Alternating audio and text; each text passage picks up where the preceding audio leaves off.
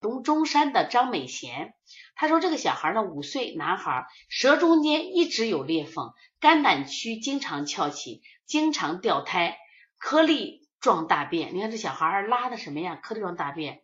睡觉后会出几分钟汗，可胃口可以，人瘦小，体重增加慢，容易生气。我我的用的思路是健脾助运、补血益气、清肺平肝，这个搓摩胁肋、拍打肝胆经。滋阴前一段时间益气做少了，就是又是颗粒状，呃，清肺平肝的手法停了几天，舌头两侧又翘起来了，希望得到老师的帮助。如何让舌头这个裂纹小？如何改变这个肝区翘起和掉胎的现象啊？其实这个问题我觉得问的特别好。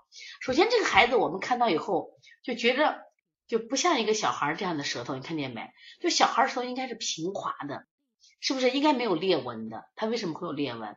其实我们讲过嘛，竖裂纹首先考虑是肝胆不和、肝脾不和嘛，对不对？首先考虑这，而且这个孩子你发现没，他的舌舌中。舌中、舌前部分都有苔，但是两侧你看没有，是不是没有苔？肝阴首先不足啊，这孩子明显的肝阴不足。我们再往舌后看，舌后看他是不是也是没苔的？那是不是肾阴也不足？所以肾阴不足、肝阴不足，他大便羊屎段就是颗粒状大便就很正常了。所以说你肯定要做一些什么呀？补阴的手法，这是肯定要做的。但是这个孩子呀，整体舌呀，我觉得还是偏是软的。你看舌头耷拉着的。是不是非常耷拉？而且舌尖你看不到，看不到舌尖儿。所以说我跟你讲，而且舌枢和舌前部分是不是苔非常腻？因此它既有肝阴肾阴不足，也有脾胃阳虚，甚至你看是不是还有心阳虚？你看得见吗？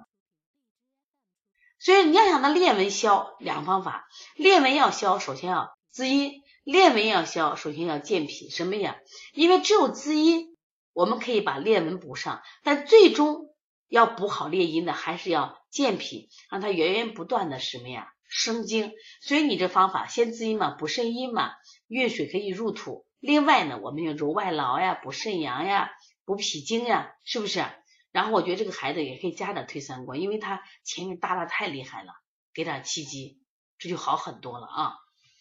他说要出一点点汗就正常着嘞。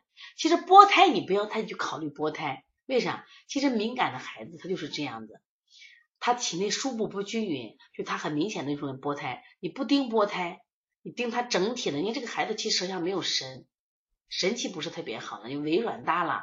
我觉得还是气不足，可以加上揉气海、揉关元，可以加上啊。我觉得我现在都给他加个扣什么督脉，扣督脉振奋阳气的啊。其实他后面还有一个问题是问到这个彻底改变肝区翘起，其实你脾足了，肝自然就不翘了，明白不？